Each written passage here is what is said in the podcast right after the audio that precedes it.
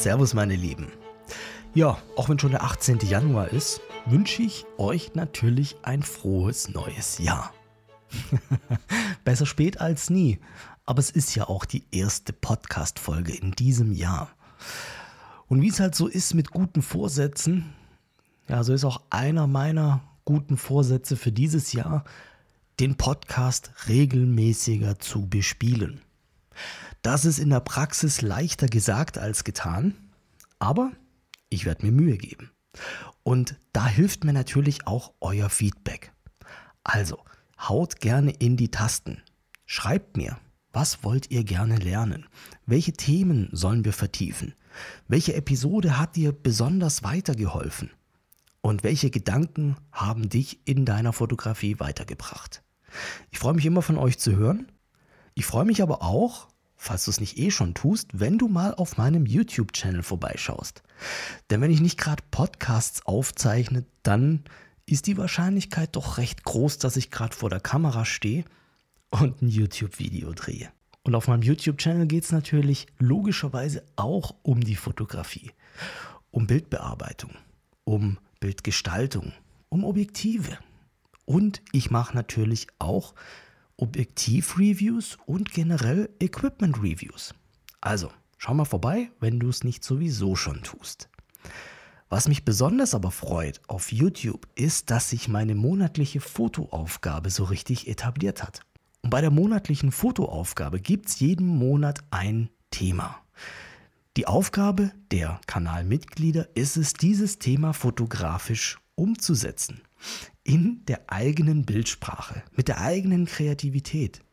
Und dann machen wir am Ende des Monats immer eine gemeinsame Bildbesprechung und in diesem Livestream tauschen wir uns dann über eure Bilder aus, über die Ergebnisse, über die Schwierigkeiten, über die Geschichte hinter dem Bild.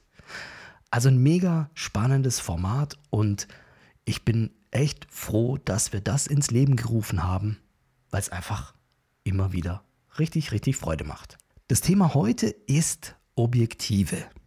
Also wir sind uns ja einig, dass das Objektiv eins der wichtigsten Elemente ist bei der Entstehung einer Aufnahme. Auf technischer Seite.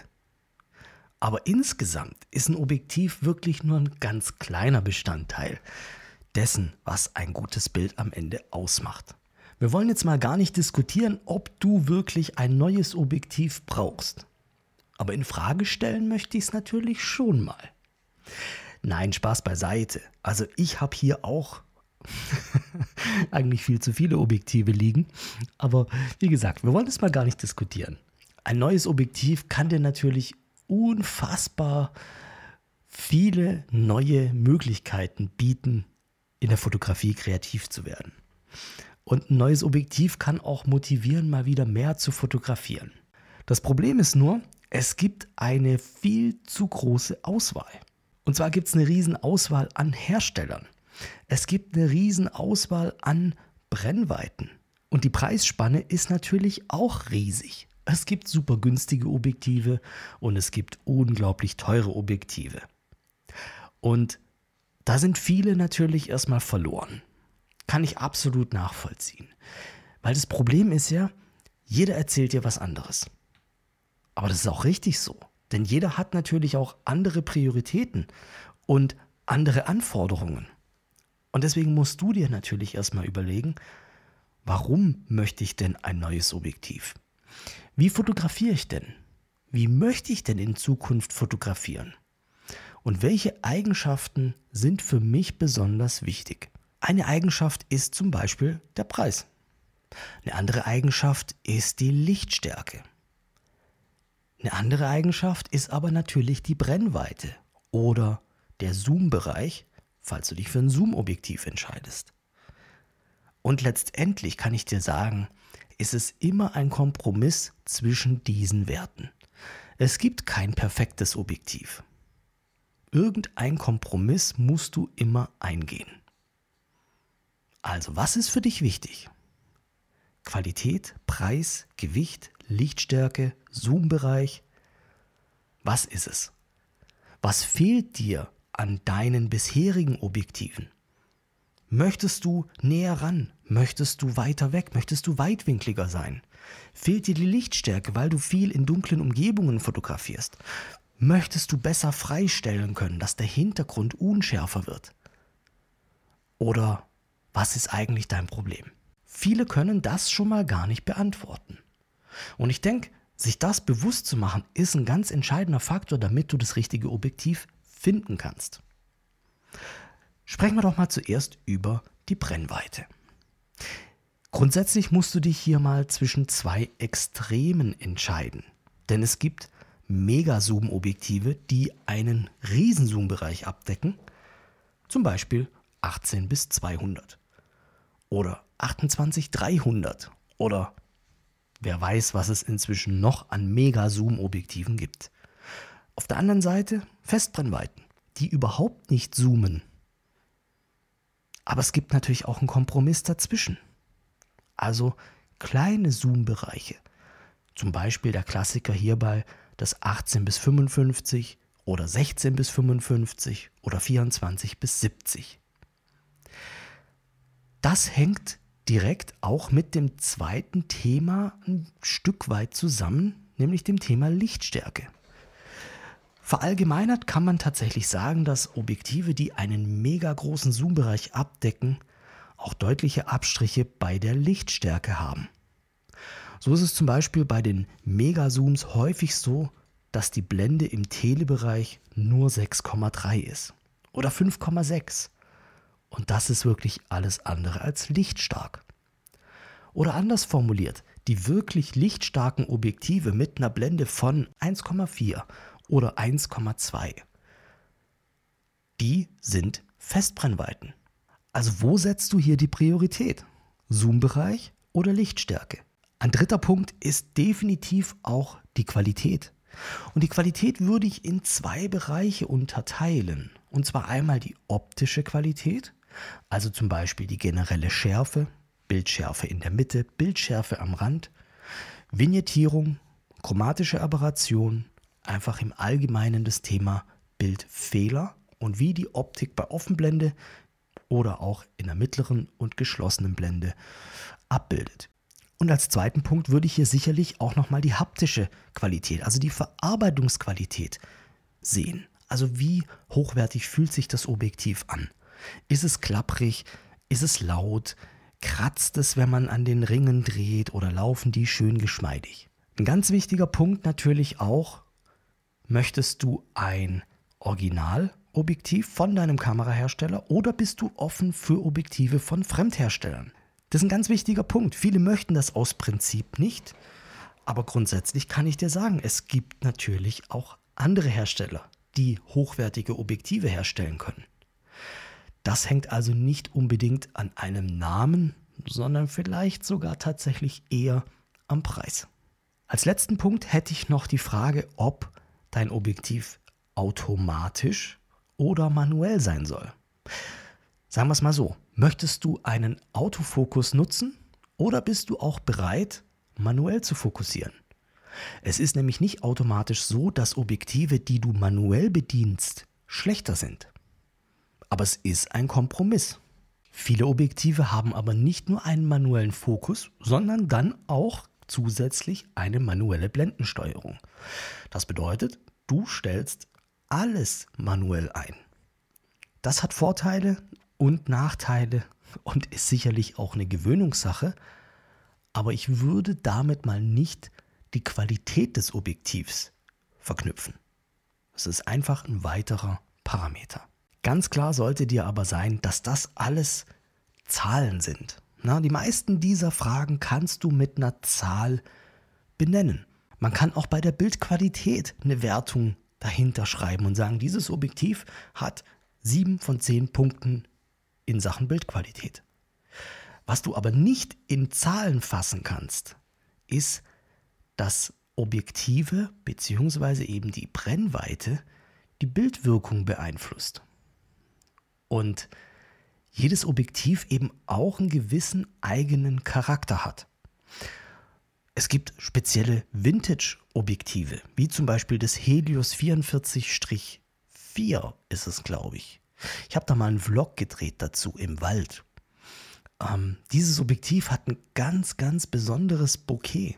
Eine ganz tolle, cremige Hintergrundunschärfe. Ist ganz charakteristisch für dieses Objektiv. Und das hat nichts mit der Brennweite oder der Blendenöffnung zu tun, sondern mit der Art und Weise, wie das Objektiv gebaut ist. Die Bildwirkung ist also ganz direkt auch an ein Objektiv geknüpft. Und natürlich daran, wie du persönlich damit umgehst. Also mit der Entscheidung, wann setze ich welche Brennweite ein? Welche Perspektive wähle ich?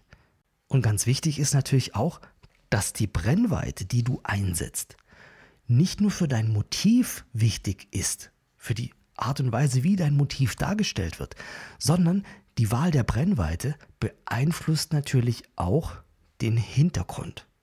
Und der Hintergrund ist im Bild mindestens genauso wichtig wie der Vordergrund. Und der Vordergrund ist in der Regel dein Motiv. Das kann auch mal andersrum sein. und deswegen möchte ich mal so ein bisschen die drei typischen Bereiche an Brennweiten noch mal ein bisschen erläutern.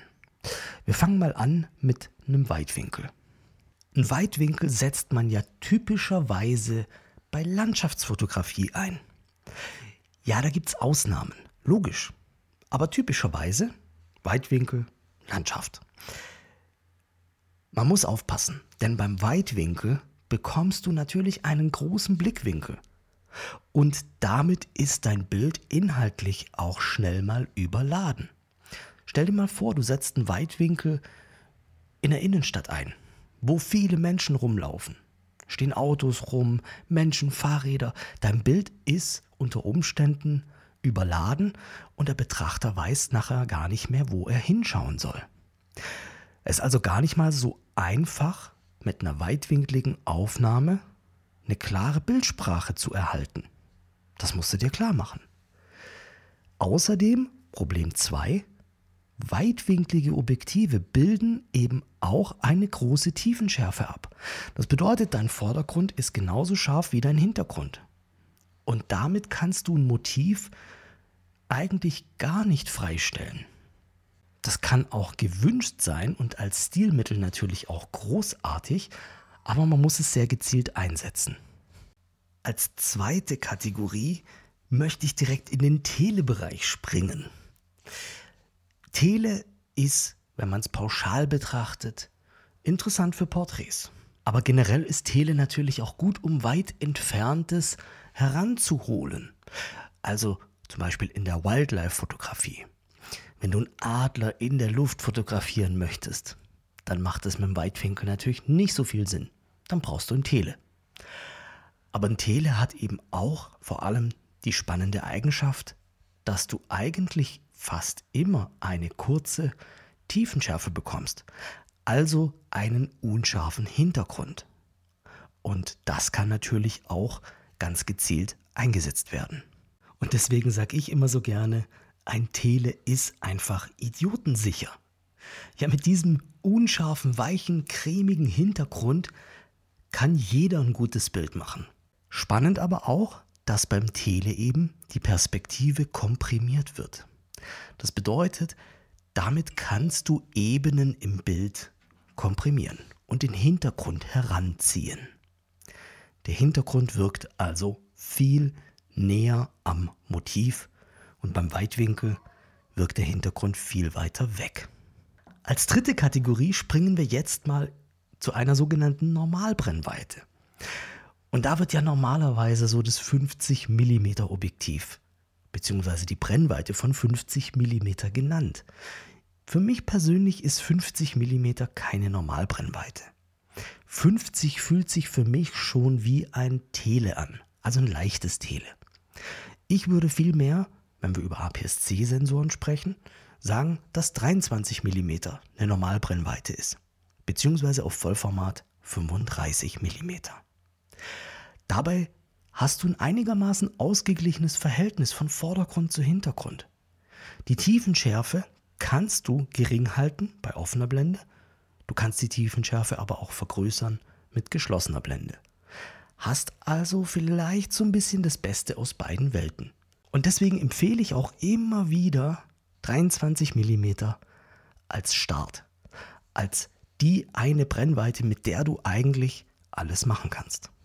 Wenn du zu diesen Theorien, die ich gerade hier rausgehauen habe, auch Bilder sehen möchtest, dann möchte ich dich unbedingt nochmal auf mein YouTube-Video verweisen. Das Video heißt Meine Fuji XF Lieblingsobjektive im Einsatz. Musst du mal auf YouTube suchen, da findest du haufenweise Bilder zu bestimmten Brennweiten und wie ich damit umgehe und ich erkläre da auch nochmal im Detail, warum ich für die jeweiligen Bilder die jeweilige Brennweite genutzt habe. Also ein sehr, sehr spannendes Video. Vielleicht hast du es ja auch schon mal gesehen. Außerdem an der Stelle nochmal der Hinweis auf Podcast Episode 7. Da geht es um das Arbeiten mit Festbrennweiten. Denn das hat nochmal so seine eigenen Herausforderungen, aber auch seine Vorteile, wie ich finde. Und ich denke, dass das jeden in der Fotografie weiterbringt. Also fassen wir nochmal zusammen. Bei deiner Kaufentscheidung spielen folgende Faktoren eine Rolle. Dein Budget, dein Bildstil, die Motive, die du persönlich häufig fotografierst, persönliche Präferenzen. Na, der eine legt Wert auf Qualität, der andere auf Gewicht, der andere auf Flexibilität. Und letztendlich spielt natürlich auch immer eine Rolle, dass du von anderen beeinflusst wirst. Du hast einen guten Kumpel, der fotografiert der schwört auf Objektiv X. Dann hast du einen YouTuber, der schwört auf Objektiv Y. Und in deinem Lieblingsfachmagazin hat ein Objektiv als Testsieger abgeschlossen. Und all das beeinflusst dich natürlich. Insofern kann ich dir nur empfehlen, probiere, lerne, experimentiere, leih dir Objektive, bevor du sie kaufst. Und auch nochmal der Hinweis zurück an den Anfang dieser Episode. Überleg dir, was sind denn eigentlich die Gründe, warum du ein neues Objektiv brauchst. Vergiss bitte aber auch nicht, dass der Einsatz bestimmter Brennweiten wirklich ein ganz wichtiger Punkt bei deiner Bildsprache ist. Aber auch nur einer von vielen. Auch Licht ist wichtig, Perspektive, Bildbearbeitung. Es gibt so viele Punkte, die du beachten musst. Und letztendlich kannst du auch mit einem einfachen 18 bis 55 Kit Objektiv Weltklasse Bilder machen. Such also nicht nach Ausreden, sondern fotografiere. Mach Fotos, sammel Erfahrungen. Das Motiv kommt nicht zu dir. Beweg dich raus, nimm deine Kamera in die Hand, les nicht so viel, sondern mache. Ich wünsche dir viel Spaß dabei und ich freue mich aufs nächste Mal. Bis bald.